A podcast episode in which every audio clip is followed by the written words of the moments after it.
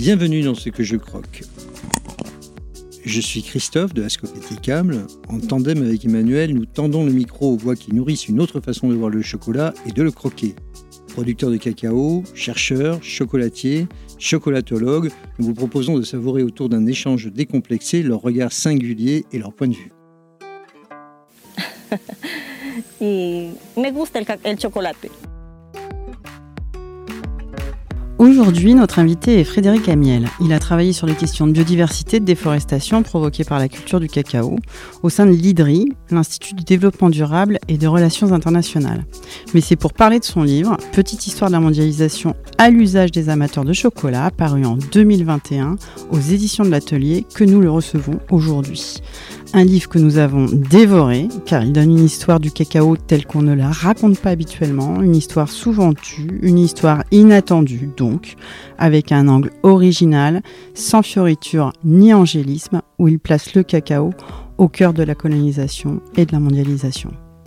Frédéric Amiel, euh, bonjour. On sait que le, que le Mexique est le berceau du cacao. On a une image un petit peu idyllique de cette naissance euh, du, du cacao. Et en fait, dans votre livre, on découvre que le cacao, dès le départ, euh, c'est pas du tout un produit alimentaire. C'est euh, en somme un produit qui va euh, nous donner la, mondialisation aujourd'hui. Oui, c'est-à-dire que c'est un produit alimentaire, c'est-à-dire qu'il est consommé par les populations au Mexique, et puis les Européens le découvriront quelques dizaines d'années plus tard également sur le continent sud-américain. Mais c'est un produit de luxe, donc c'est un produit qui est réservé à l'élite c'est un produit qui est réservé euh, à des usages rituels ou pour des récompenses, notamment pour les meilleurs guerriers euh, dans les sociétés aztèques. Et puis, du coup, comme c'est un produit de luxe, c'est aussi une monnaie d'échange. Les fèves de cacao, qui ont cette caractéristique de bien se conserver quand elles sont sèches, servent de monnaie d'échange. Les conquistadors remarquent que les gens payent sur les marchés des aliments, des tissus, des poteries, euh, avec ces petites graines marron, noires. Et, et, très vite, ils vont en découvrir la valeur euh, commerciale, la, valeur en termes de, thésaurisation pour faire des trésors. Et, Cortés va d'ailleurs se faire offrir une plantation de cacao qui va alimenter son trésor de guerre pendant les quelques années que dureront la conquête du Mexique. Vous commencez votre livre sur cette question euh, de d'Hernán Cortés, ce, personnage. En quoi cette conquête du Mexique est le démarrage de l'histoire de la mondialisation du cacao? L'histoire du cacao n'a pas commencé avec Cortés, en fait, elle a déjà 2000 ans à ce moment-là, c'est-à-dire que les populations, euh, les différentes populations qui sont, les civilisations qui se sont succédées euh, dans la péninsule euh, mésoaméricaine et en Amérique du Sud consomment le cacao depuis des siècles, mais l'arrivée des Européens, d'ailleurs d'abord dans notre, dans notre imaginaire, c'est le début de la mondialisation du chocolat, de sa diffusion en dehors de ses premières zones de, production. Et puis surtout, ce qui est intéressant, c'est que quand on s'intéresse à la conquête du Mexique, on s'aperçoit que contrairement à ce que moi, en tout cas, je pensais avant de regarder, c'est pas du tout une conquête euh, religieuse ou une conquête politique. Euh, c'est d'abord une expédition marchande. Euh, il affrète un bateau avec d'autres investisseurs sur l'île de Cuba pour aller faire du commerce sur, la, sur la côte mexicaine. Il décide finalement de mener une guerre de conquête et reste quand même avant tout de trouver des débouchés commerciaux pour le commerce avec l'Europe. Mais du coup, quand il, vous narrez l'épisode de euh, Cortés euh, buvant en fait ce cacao, puisque à l'époque on ne fait pas des tablettes de chocolat, évidemment, on, utilise le cacao, donc comme vous l'avez dit, comme un produit de luxe, dans, dans, dans, dans, la classe supérieure, et ça sert, c'est avant tout du chocolat chaud qu'on boit. Alors c'était probablement froid, d'après ah. les, les, les descriptions qu'on a par les conquistadors. Euh, c'était probablement une, forme de, mélange de poudre de cacao avec de l'eau, euh, un peu de maïs et beaucoup d'épices, euh, qui donnait un cacao très mousseux, qui était bu froid et, plutôt, effectivement, soit comme une boisson rituelle ou cérémonielle, soit comme un, un, réconfortant, on dirait aujourd'hui un complément alimentaire. Euh, c'est pour se donner de l'énergie, quoi. C'était un, un peu le Red Bull de l'époque pour les, pour les guerriers aztèques. On, buvait son cacao avant de partir au combat ou de partir pour une longue marche. Et les conquistadors notent d'ailleurs la capacité roborative du cacao et, sa capacité à faire tenir une personne, même sans manger pendant une journée après, euh, après un bol de cacao. Alors le cacao arrive au XVIe siècle en Europe et il se répand euh, petit à petit Comment se fait ce, développement de la consommation euh, On sait le rôle qu'ont joué les, cours européennes, puisque la Cour d'Espagne est la première à consommer du chocolat, euh, avec le cacao qu'ils ont importé du Mexique, mais aussi avec le sucre qu'ils ont fait venir euh, d'outre-Atlantique, puisque c'est ce mélange du sucre et du cacao qui va donner une boisson plus adaptée au, palais européen. Et il y a sans doute une diffusion euh, plus silencieuse, plus discrète, euh, notamment à travers les, congrégations monastiques. Les moines font partie des premiers à maîtriser la fabrication du, chocolat qui est complexe à l'époque, puisque à partir du cacao, il faut faire de la poudre. Cette poudre, il faut réussir à la pulvériser, c'est-à-dire littéralement à la réduire en, poudre, puis à la mélanger. C'est un process très long de préparer une tasse de cacao à l'époque. Et, euh, les moines font partie de, ceux qui, la maîtrisent et qui vont la diffuser. Et puis le troisième vecteur, c'est euh, la diaspora des, Juifs d'Espagne, qui sont chassés d'Espagne euh, à la fin du, XVe siècle et qui vont emporter avec eux non seulement la connaissance de la fabrication du produit, mais aussi des réseaux d'échange, des réseaux commerçants. Qui le produit? Qui alimente cette consommation Alors ce chocolat, à l'époque, il vient essentiellement, donc il vient d'Amérique latine, il vient encore en partie du Mexique et du Guatemala et aussi de quelques îles des Antilles où il a été implanté, en Haïti, en Martinique, euh, notamment pour ce qui est de la consommation française. Mais le cacao le plus réputé à cette époque, de consommation aristocratique, effectivement, comme vous disiez, vient du Venezuela. Dans les grandes villes du chocolat, que sont Bayonne, Anvers à l'époque, et puis petit à petit Londres, euh, Paris, il y a des échoppes dans la rue. Et donc là, c'est plutôt une population bourgeoise qui va venir payer très cher une tasse de chocolat. Mais il commence à y avoir ces petites échoppes, ces petites chocolateries qui vont se, se développer. Alors faisons une pause euh, aux Antilles. S'installent euh, dans les Caraïbes des plantations esclavagistes. Et ça rappelle que le cacao est une des bases du système esclavagiste. Dès la production euh, mésoaméricaine et, et, au Mexique, puisque une des premières choses que vont faire les Européens en s'installant au Mexique, c'est de réduire en esclavage les populations locales pour cultiver des champs de maïs, de cacao, de canne à sucre, de coton, avec les drames que l'on sait, c'est-à-dire d'abord l'extinction progressive des populations euh, amérindiennes, et puis du coup bah, l'importation de, main-d'œuvre depuis le continent africain et l'esclavage. En Haïti, euh, ça va être euh, également le cas en Martinique, en Guadeloupe. Le début de l'esclavage africain et de l'arrivée d'esclaves africains en grand nombre qui va permettre à un moment donné, ou en tout cas qui va rendre rentable le fait de coloniser l'intérieur des terres qui vont être des terres propices à la production de cacao. La conquête du Mexique, la conquête de l'Amérique, ce sont des entreprises capitalistes, des entreprises commerçantes de type capitaliste, c'est-à-dire qu'on apporte un capital pour affréter des bateaux et on espère un retour sur investissement à partir de, ce capital de départ. Au 19e siècle, la production de cacao est transférée progressivement vers l'Afrique. Comment explique-t-on ce déplacement de la production? En fait, il y a la conjonction de plusieurs phénomènes. Le premier, c'est, euh, et c'est intéressant de relire ça aujourd'hui, c'est une vague de maladies euh, inexpliquée à l'époque qui s'est passée, qui va ravager les plantations de cacao en Haïti, au Venezuela, en partie au Mexique. Euh, en quelques années, les plantations sont...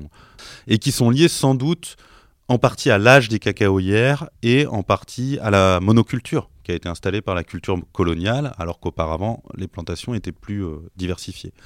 Et puis le deuxième phénomène, c'est euh, l'apparition d'un cacao plus accessible sur l'île de Sao Tomé, dans le golfe de Guinée. Et du coup, la conjonction de, de l'émergence de ce boom cacaoyer santoméen et euh, de la baisse de production du cacao au Venezuela et, au Mexique va, petit à petit déplacer la production de cacao qui en quelques années va vraiment se retrouver majoritairement euh, sur le continent africain, en tout cas aux portes du continent africain, sur ce petit archipel de Sao Tomé et Principe.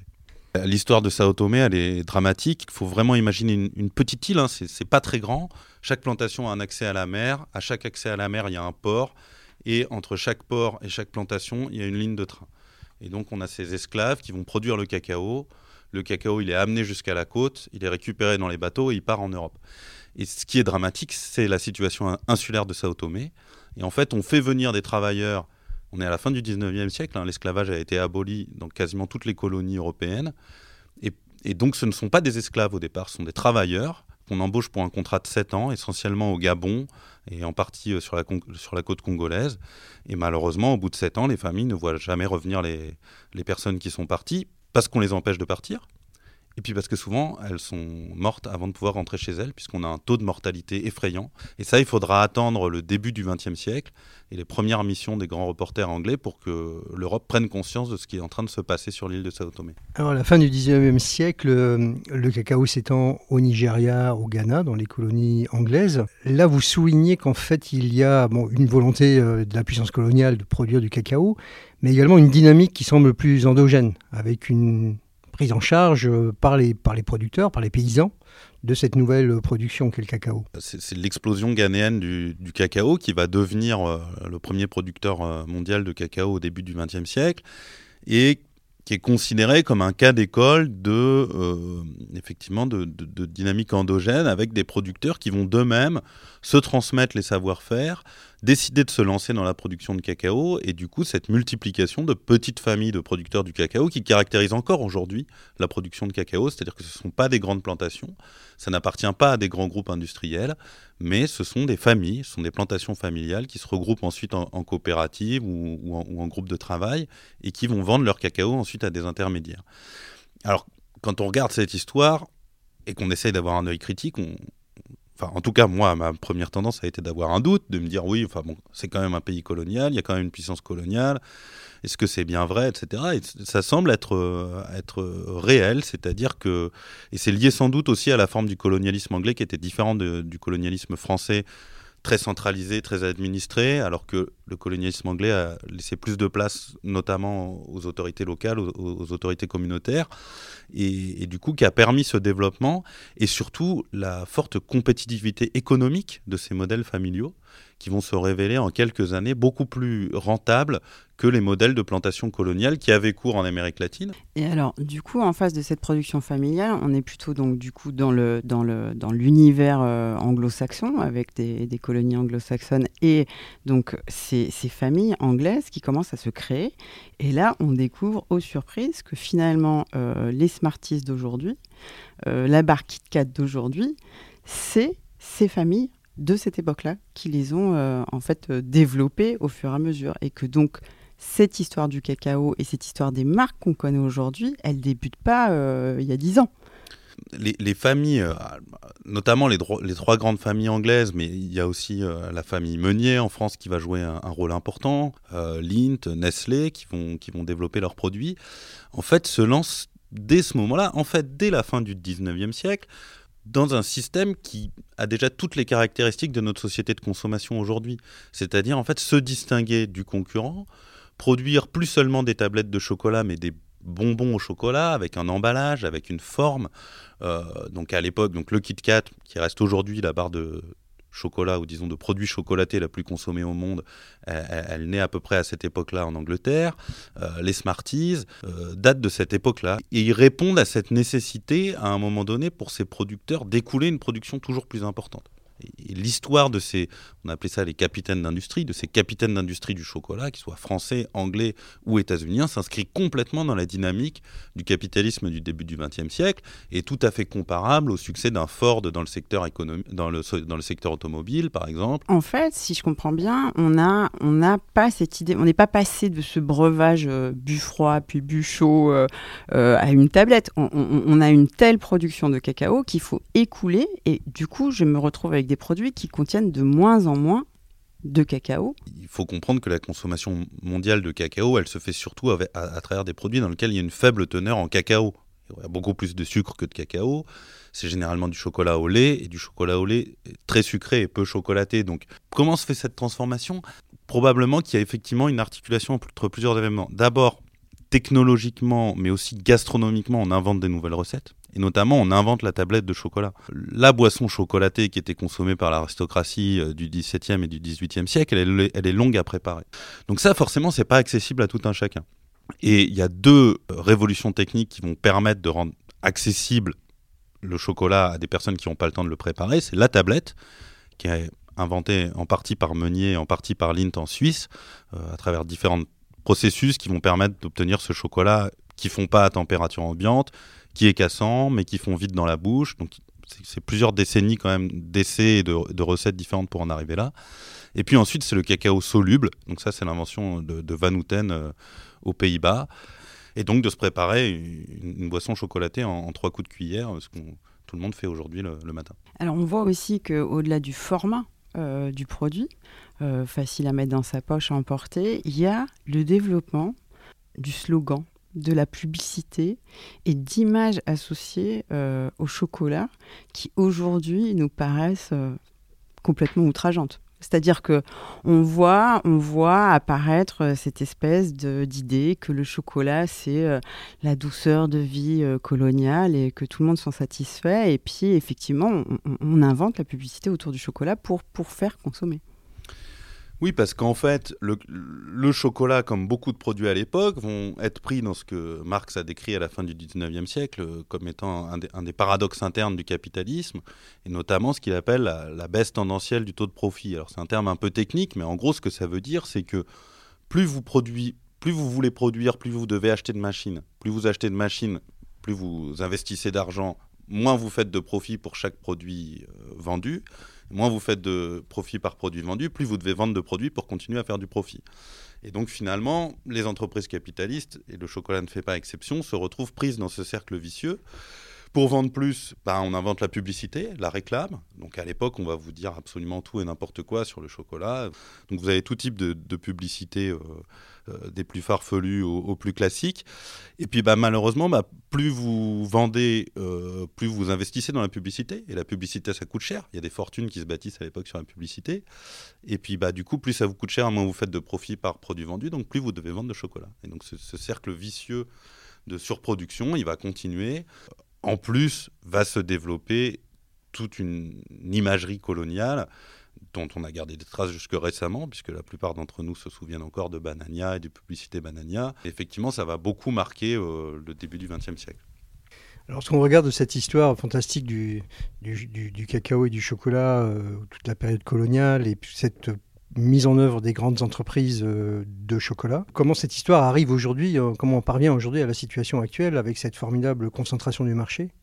Avec quelques acteurs qui concentrent l'ensemble du marché et qui finalement le résultat de cette, euh, de cette histoire euh, qui logiquement aboutit à cette situation. En fait, si on reprend sur ce qu'on disait sur le, cercle euh, vicieux du capitalisme, c'est-à-dire je produis plus donc je dois vendre plus et pour si je vends plus je gagne moins d'argent par produit donc je dois continuer à, vendre, à produire plus pour vendre plus, à un moment donné ça s'emballe.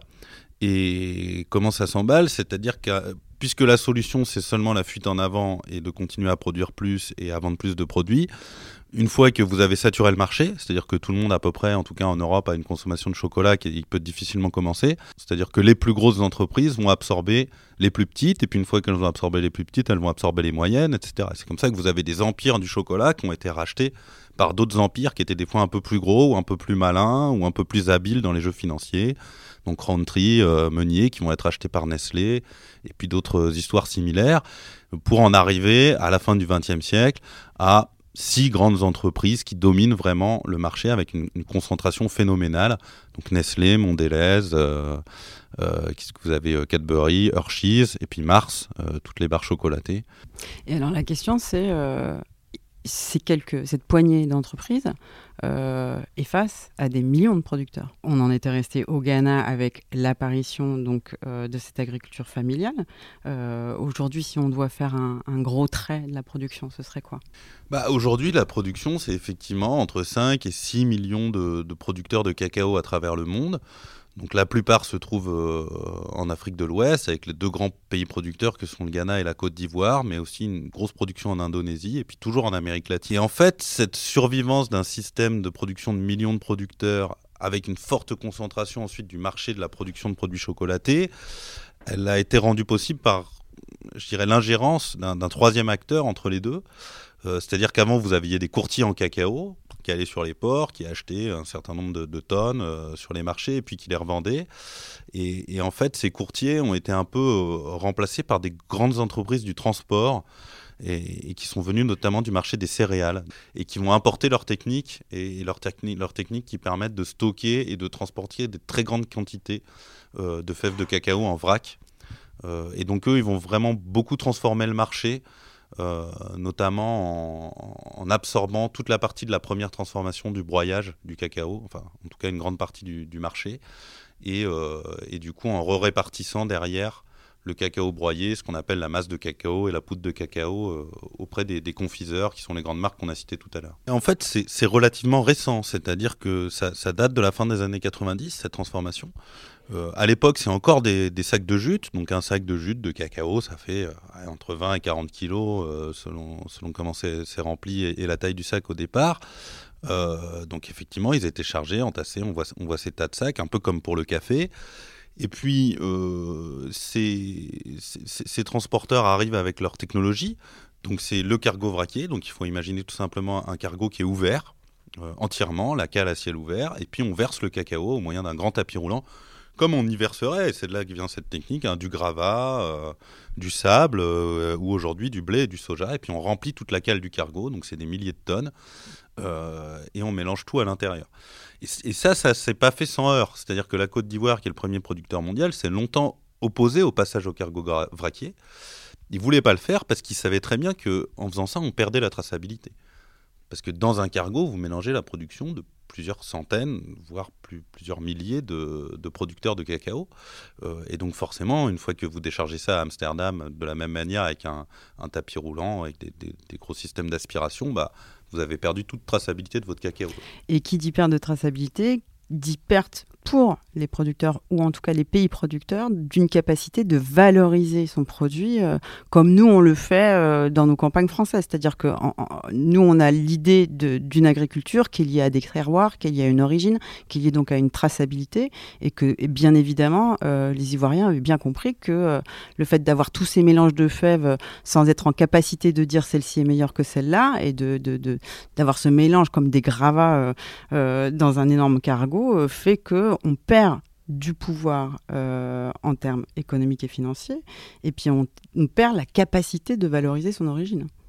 Bah, oui, on perd la traçabilité, et d'autant plus à une époque où cette traçabilité, elle commence à, regagner euh, en Europe, puisque c'est l'époque où on commence à développer beaucoup les appellations d'origine contrôlée, on commence à se rendre compte à quel point c'est important en fait de rattacher un produit à son terroir et à son territoire de production pour, euh, pour le valoriser et pour en dégager aussi une meilleure plus-value économique.